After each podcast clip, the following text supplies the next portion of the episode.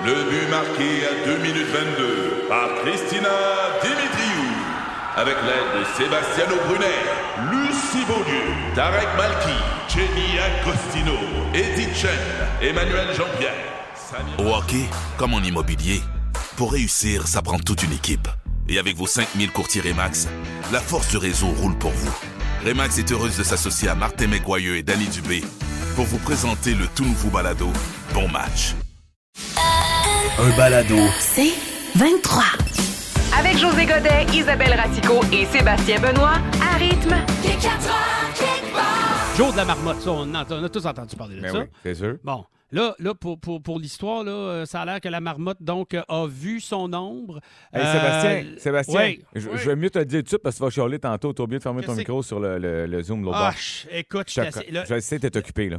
Non, non, non, mais attendez, là. J'essaie de, de régler ça. Je sais pas quoi vous dire. Regardez, je vais fermer mon téléphone. Ça va aller de même, puis ça va finir de même. Bon. Je suis sûr que vous avez déjà tous vécu ce problème Ben oui. avec des Zooms, des Ben meetings oui. et tout ça. Alors voilà. Bon, Bon. là, à cette heure, là, je peux t'écouter comme faut. Tu me disais quoi, mon beau Seb? Je te disais que le jour de la marmotte fait beaucoup parler ces derniers temps, peut-être Ouais. moins cette année. Il y a même une marmotte qui est décédée. Mais oui. Il y en a une en Gaspésie, il y en a une en Ontario, il y en a une en Pennsylvanie.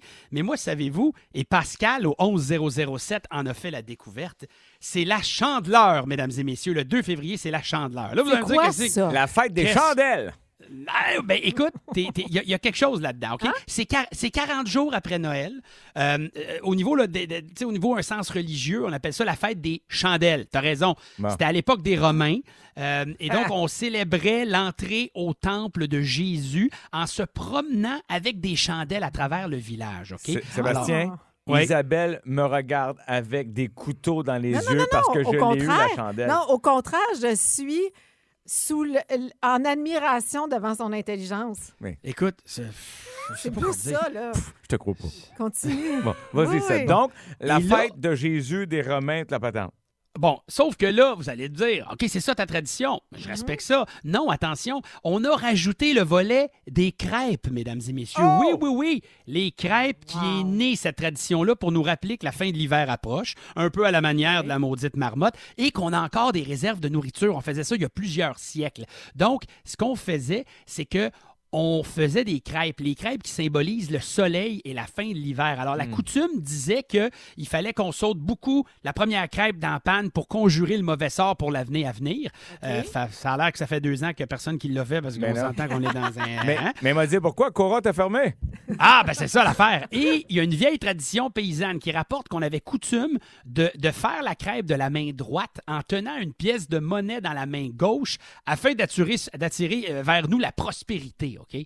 Alors, c'est ça qu'on fait. Au Luxembourg, en Europe, on célèbre ça. C'est une tradition de se faire des crêpes le 2 février, juste pour nous dire Hey gang, l'hiver est bientôt terminé, puis savez-vous quoi? On a encore la chance d'être sur Terre et de célébrer avec cette belle crêpe ronde qui rappelle le soleil. Fait que gâtez-vous ce soir des crêpes au menu si vous n'allez pas au restaurant comme Isabelle. Mais Ce c'est serait pas pire- une pas pire idée quand même. Et Hey, là- Seb, c'est quoi ta, ta crêpe préférée?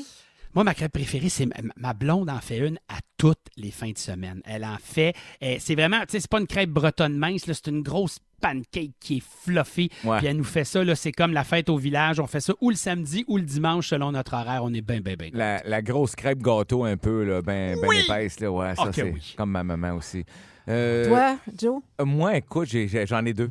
C'est que quand je veux me faire à croire que je mange euh, santé, c'est cheddar épinard Ouais. avec 4 livres de sirop d'érable. fait que- Exact. Ah oui! Sucré-salé! ben oui. Ah, wow! Mais sinon, là, moi, j'aime la crêpe quand, tu sais, quand ils mettent œufs, bacon, fromage dedans. Ah ouais, c'est ça. Donc, c'est bon. ça. Ça, c'est Ça, comme... c'est t'as- c'est- carré. C'est c'est- c'est- c'est- c'est le paradis, là. T'as Ah tout. ouais.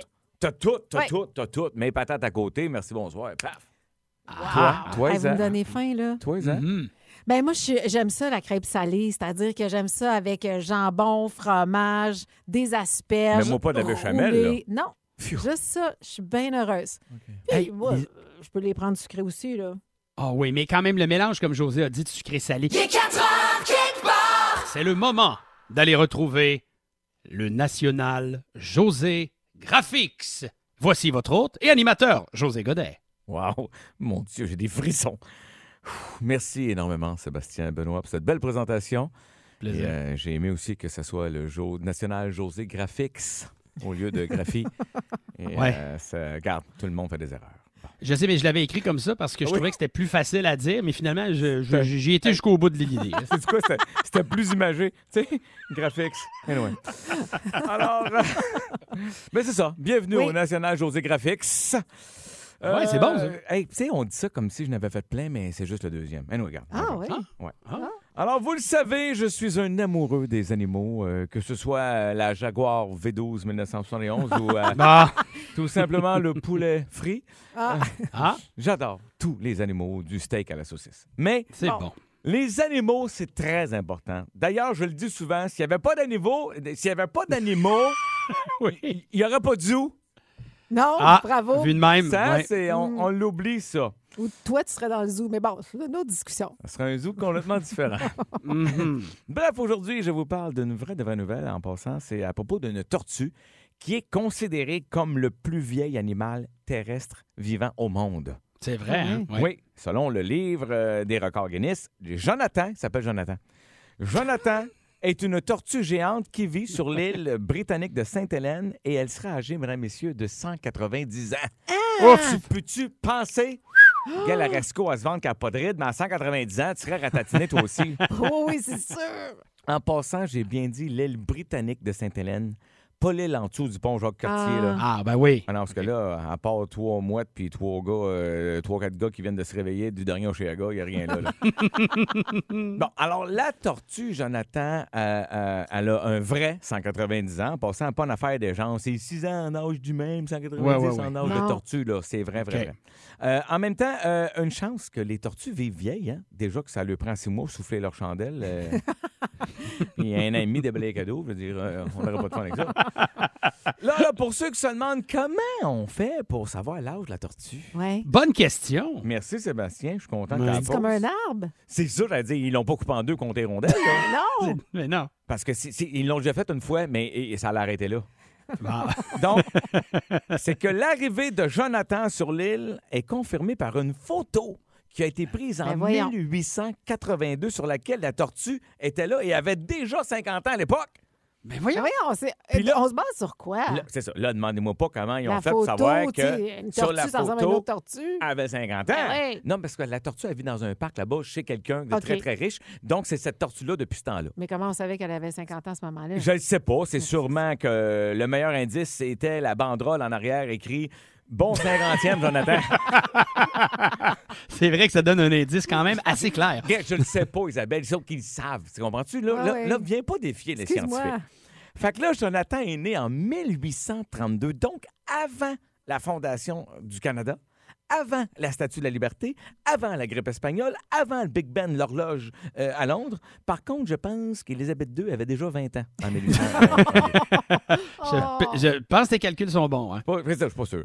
Là, Hmm. non, mais pour vrai, pour vrai, là, il y a un petit bout qui me fascine dans cette histoire-là parce que ça veut dire que cette tortue-là, là, euh, euh, elle a vécu la guerre de sécession, la Première Guerre mondiale, la Deuxième Guerre mondiale, les trois premières guerres des étoiles, les douze dernières.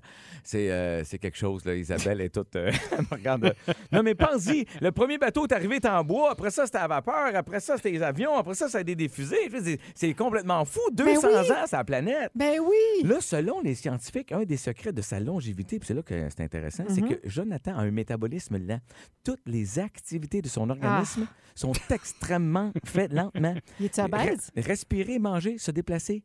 Et là, je me dis, OK, mon gars, 19 ans, c'est une tortue. Ceci expliquant cela. Ben oui, fait que là, l'autre secret, c'est qu'il mange euh, des cocombes, des carottes, des pommes, euh, cœur de laitue. Je veux dire, ça te donne pas le goût de- de- d'avoir 190 ans, là, ça manque de tarte au pecan. Et ses principaux centres d'intérêt sont dormir et manger. Fait que, où c'est que je suis devenir une tortue? Ah, On allait dire, ça sonne pas si pire. Dormir Regarde, et si manger. Sur ça, je, je veux souhaiter bonne fête à Jonathan. Et comme je connais pas trop tes goûts, je t'ai acheté une bonne boîte de chocolat Turtles. non? tout, tout est dans tout. Tout est dans tout! Dans tout. Ça, j'aime ça. Mais c'est probablement à cause, justement, des carottes, des cœurs de... C'est C'est à ça. cause de ça Ben qu'il vit oui. aussi vieux. La tarte au pacan ne te fera pas vivre jusqu'à 190 ans, José Godet. Non. C'était mon idée. Et le Bah. fait qu'il vit en lenteur, moi, je pense que ça te permet, t'as pas d'anxiété. Bon point. Tu sais, tu Et vis voilà. lentement, tu Puis lui, vis là, plus longtemps. il se passe quelque chose, pouf, il se rentre la tête dans la coquille. Ben oui. Ah, ça, c'est le fun. Ça, Belle petite protection. Ah mon Dieu, c'est du bon délit.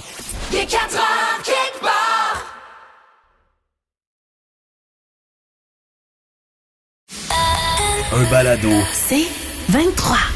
Vous en avez peut-être entendu euh, parler et vous avez surtout peut-être comme moi grandi dans les années 80 en écoutant The Cosby Show que j'adorais sur les ondes de NBC et ensuite troublante révélation sur des agissements sur beaucoup d'années de Bill Cosby. Et il y a une série documentaire sur le sujet, Isabelle. Puis tu es généreux en disant des agissements parce qu'on va dire les vraies Ouais. affaires.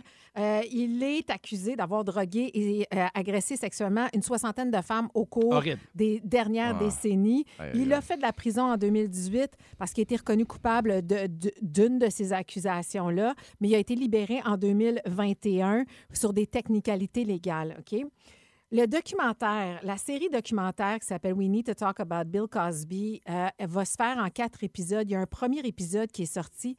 Ça raconte, c'est vraiment fascinant. D'abord, ceux qui connaissent pas Bill Cosby, je vais, on le surnommait le père de l'Amérique. Euh, je- tu sais, Ici, si on essayait de trouver un, un- un équivalent, on dirait Yvon Deschamps, Ben. on dirait. Ouais. C'est difficile de trouver l'équivalent au Québec, mais dites-vous que sa personnalité a été basée sur le fait qu'il était tellement fin, il était tellement aimé. Il était, il, a- il y avait des émissions pour enfants où il faisait de l'éducation. Il y avait Ouais. des sitcoms où il était le père que tout le monde Ben oui, voulait. puis il était drôle. The Il Cosby était Show. drôle. Ben oui. Et moi, il y a des choses que je ne connaissais pas sur Cosby. Et dans le documentaire, on apprend entre autres que dans les années 60, il est devenu vraiment le premier acteur noir à avoir un, un rôle principal, qui était un rôle en plus où il était un espion, il était intelligent, il parlait plusieurs langues, alors que ce qu'on montrait avant, c'était des domestiques, c'était Ouais. des, des, des niaiseux, des noirs niaiseux. Là, c'était la première fois qu'on avait ça. Et en plus, il a insisté pour avoir des cascadeurs noirs. Parce qu'avant, c'était des blancs qui étaient maquillés en noir, qui Ah étaient oui? les cascadeurs pour des acteurs noirs, Hey. absolument. Et il a été le premier à dire non, je veux que ce soit des, des gens qui sont de ma couleur. Et donc, ça a créé aussi toute une panoplie de- d'acteurs et de cascadeurs noirs par la suite. Donc, il a ouvert des portes à bien des gens. Mm. Il a aussi euh, euh, fait en sorte que euh, la vision aussi de- de- des Noirs euh, changeait tranquillement avec lui aux États-Unis.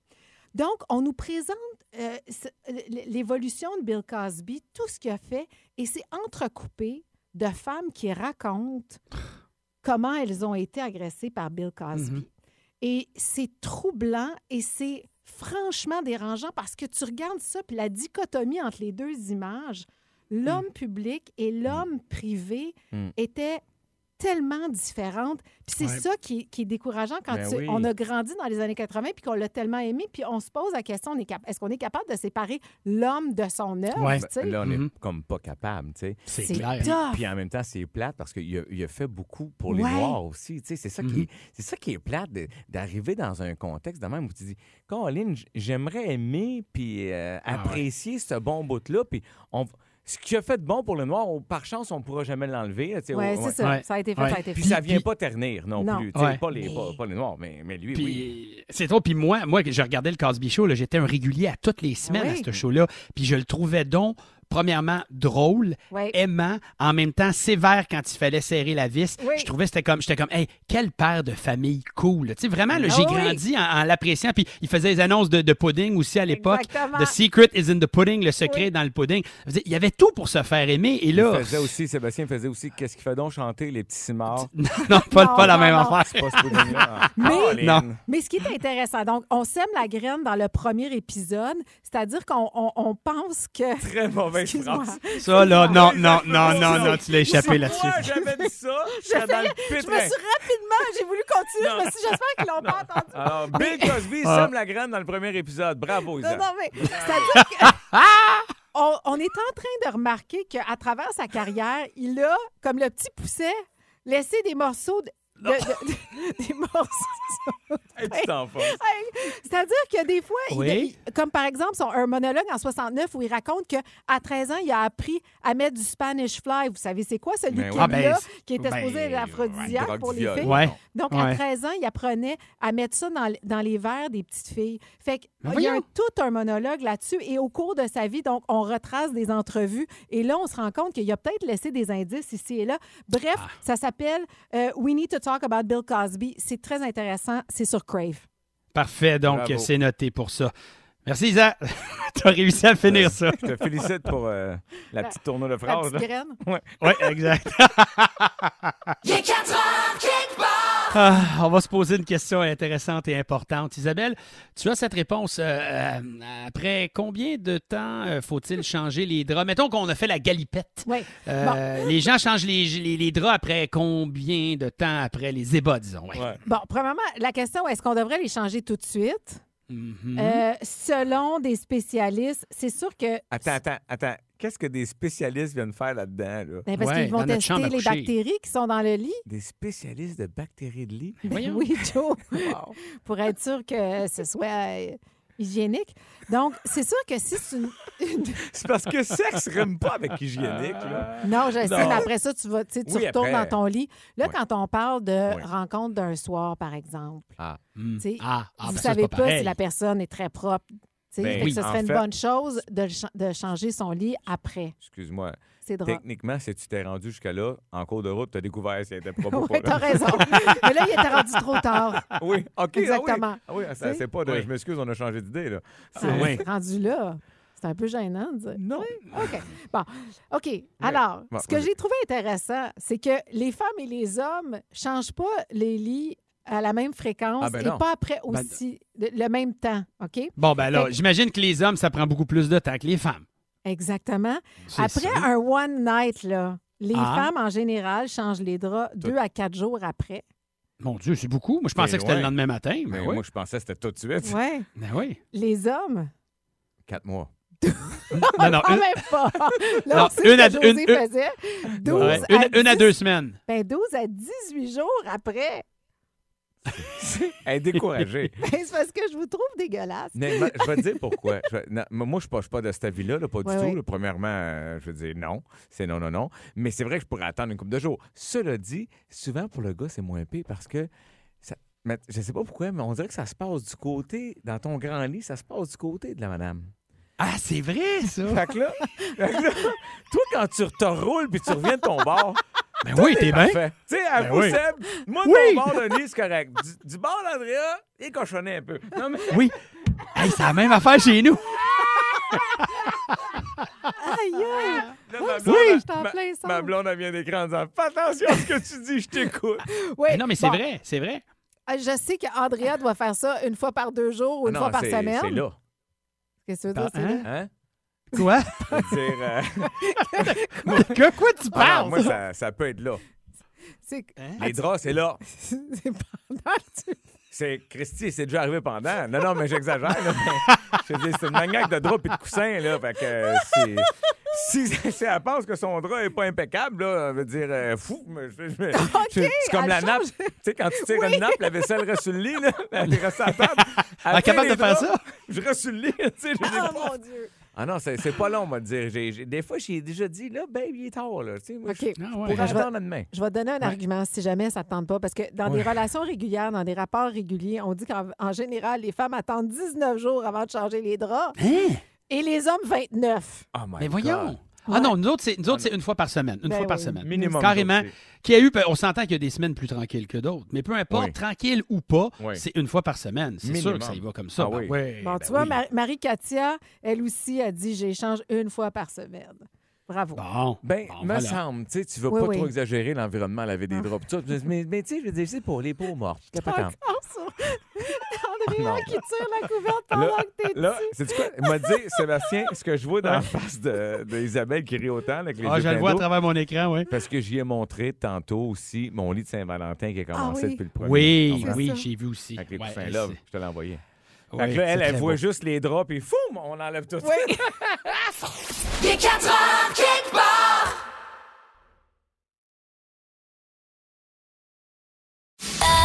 Un balado. C'est 23. On aime ça, se taquiner, José, Ben Isabelle oui. et moi. On s'aime entre collègues de travail. Mais attention. Oh. Vous avez peut-être à votre job votre collègue de travail préféré. Mais attention, il y a des signes qui ne mentent pas et des signes qui pourraient peut-être vous faire dire que ce collègue si aimé et préféré pourrait être toxique pour vous. Ah, Posez-vous des questions. Oui, je vous le dis. Oh. Alors, premier signe, OK? Quand tu aimes un collègue, ce collègue-là, là, il s'attend toujours à ce que tu prennes sa défense, même s'il n'a pas raison. Ça, c'est un danger. Tu sais, à un moment donné, tu es tellement là, obnubilé Oui. par cette personne-là Oui. que tu es prêt à lui donner le bon Dieu sans confession, puis tu Ben l'excuses tout le temps. Eh, mon Ça, Dieu, il n'y a pas de danger ici, parce Mais que non. les deux, vous avez tendance à me bâcher en ondes. Fait que Oh, c'est parfait. Gars, l'autre qui a commencé l'intervention en me ridiculisant sur mes moves. C'est incroyable, ça. OK. Deux- deuxième signe. Deuxième signe, OK? OK, ouais. Vous avez l'impression que votre travail serait grandement impacté s'il y avait une rupture amicale. OK? Ils Mm. disent, parce que c'est un article français, écoutez bien, si cette idée vous angoisse Ouais. et vous met la rate au court-bouillon, c'est Ah, clairement que votre relation n'est pas saine. Oui, voilà. Au quoi? Au quoi? Au bouillon? Je, Oui, je, je sais pas ce que ça veut dire, la rate au court bouillon, mais ça a l'air d'être fâché. Là. En tout cas, moi, ça me fâche. Ça veut dire, de ce que je comprends, se faire du mauvais sang, ou comme on dit en OK. bon québécois, à se faire du sang de cochon. On comprend-tu? Donc, tu sais, si tu te dis, genre, Ouais. mon Dieu, si, si mes rapports amicaux vont plus bien aller, ça va mettre ma job, c'est peut-être que ce collègue-là, il prend trop d'importance. OK. Euh, troisième Donc, signe. c'est Oui, toxique. oui. Donc, c'est Ben, toxique. Oui. C'est OK, ça, c'est toxique. Votre collègue trahit votre confiance. Forcément, comme en amitié, il y a des attitudes qui sont pas tolérables. Oui. Ça, c'est un autre signe. Sûr. Attention, attention à celle-là. Vous vous rendez compte que vous passez de plus en plus de temps à dire du mal de vos autres collègues. Ah. Tu sais, là, tu sais, tu avec ton autre ami, t'arrêtes pas juste de parler parles- comme dans le dos des autres. Ben là. oui, ben oui, ben oui. Sais-tu quoi? Regarde, Prenons exemple, mettons, Oui. Euh, notre collègue Julie Bélanger. Ah non. Oui, OK. Ah, elle, oui. Mais moi, moi, je suis double collègue, là. Tu sais, Ben oui, c'est t'as ici, raison. puis à TV. Là, je veux pas chialer. Regarde, je vais pas chialer dans son dos, là. On parce se que, comprend. Parce que, regarde, ce que je te dis là, là, jamais Ouais. j'y dirai en pleine face. Mais tu le diras à la radio, ça a du bon sens. je peux le dire à la radio. Elle est sûrement couchée à cette heure-là. T'as connais, elle se cause de bonheur, elle est fatiguée. C'est désagréable. Je l'aime beaucoup, vraiment. mais le problème, Mais- c'est que- c'est que, Juju, tu sais, derrière ses airs de duchesse de Buckingham de la Rive-Nord, euh, il y a une fille qui a de la misère à marcher en talons hauts là-dedans. Là. Je veux dire, moi, au début de la soirée, elle, elle est correcte, elle se rend en boitant à sa chaise, mais trois heures après, elle fait de la rétention d'eau, puis elle est plus capable de, de se relever. Il faut que je la roule jusque dans sa loge. Ça, moi, c'est lourd pour moi, tu comprends-tu, Ben comme, oui. comme collègue? Elle est fine, Oh, mais... Finn, c'est mais, lourd. OK. Toxique, OK, mais je- José, c'est ça que Je pense, qu'on vient d'en avoir une, une- une démonstration. Et le dernier signe à surveiller, Ouais. tu sais, votre relation commence à vous tendre, vous énerver. Tu sais, comme dans une relation amoureuse, là, à un moment donné, avec la fatigue, le stress puis le quotidien, ça se peut là, que quand ça commence à vous demander puis à vous tirer trop de jus, c'est un mauvais signe que cette, cette personne, ce Euh, collègue de travail pourrait Mm. être trop toxique. Seb, Oui, qu'est-ce qui se passe? Je t'arrête. Oui. Oui. Je t'arrête. On a... On a un appel. Ah, allô? Ça Allô? me réjouit. Salut, Julie Bélanger. Ah, allô, mon équipe préférée. Ah, Allô? C'est l'émission. À tous les jours que je dis dans mon émission, hey, manquez pas la gang du retour. J'ai les Eh oui. tellement, avec mon body que j'aime de tout mon cœur. Alors voilà, je voulais juste vous dire que je vous écoute. Hein? À tous les jours, body, je suis là. Fait que euh, quand t'as des messages comme ça, tu peux me les dire en pleine face. Ça va me faire plaisir. Mais non, mais tu sais, mais moi, c'était c'était juste pour donner du piquant à Sébastien. Ben oui, ben oui, c'est pour donner des petits exemples. Mais, mais Oui. je te remercie de dire à tout le monde que je fais de la rétention d'eau, mais t'as raison de toute façon. Fait que je peux pas t'assister là-dessus. Merci, Julie, de ton appel. Merci beaucoup. Je vous embrasse, vous deux. Bye Isabelle, bye Ah. Sébastien. On t'aime tellement, Julie. Moi, j'ai rien à dire Wow. contre toi. Hey, moi, Julie, t'es, t'es- t'es- Écoute, Julie, je, je peux pas croire, je peux pas croire. Oui, José? ça t'apprendra à pas nous quitter dans trois mois. Bon. Ah, voilà, c'est dit, c'est fait. Mic drop. Merci, Julie Bélanger. Bye les amis. Juste du gros fun avec José Godet, Isabelle Racicot, Sébastien Benoît et vous. Seulement à rythme. C'est 23. Ce balado C23 vous a été présenté par Rythme.